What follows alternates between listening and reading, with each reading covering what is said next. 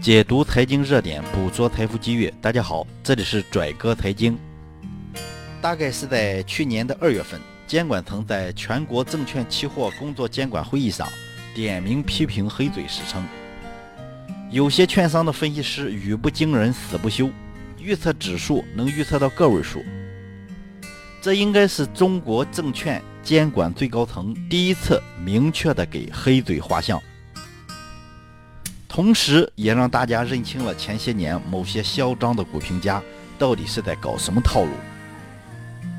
最荒唐的时候，一个一个的股评家全副武装的将自己包装成武林高手，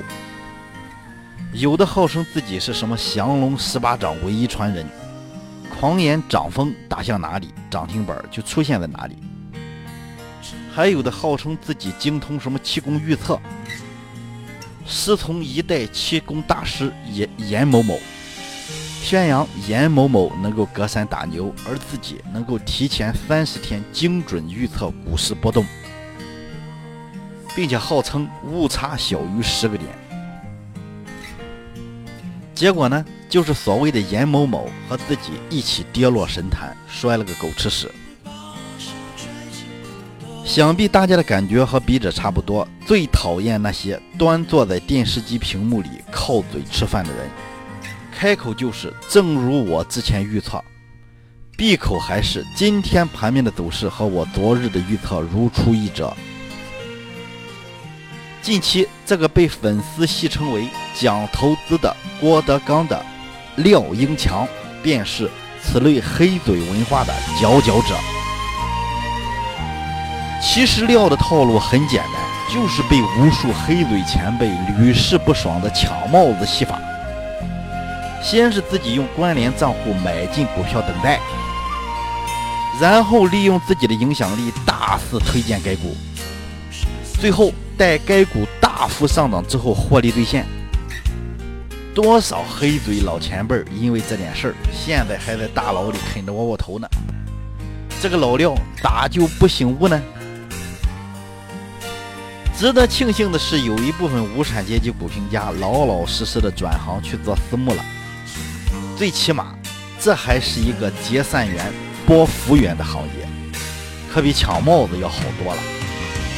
另外，笔者重点提醒投资者要提高自我保护意识，谨防被黑嘴蒙蔽。证券期货投资具有很强的专业性。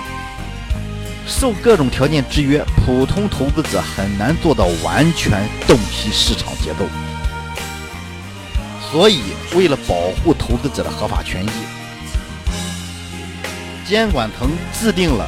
《投资者适当性管理办法》。普通投资者如果想继续分享资本市场带来的成长红利，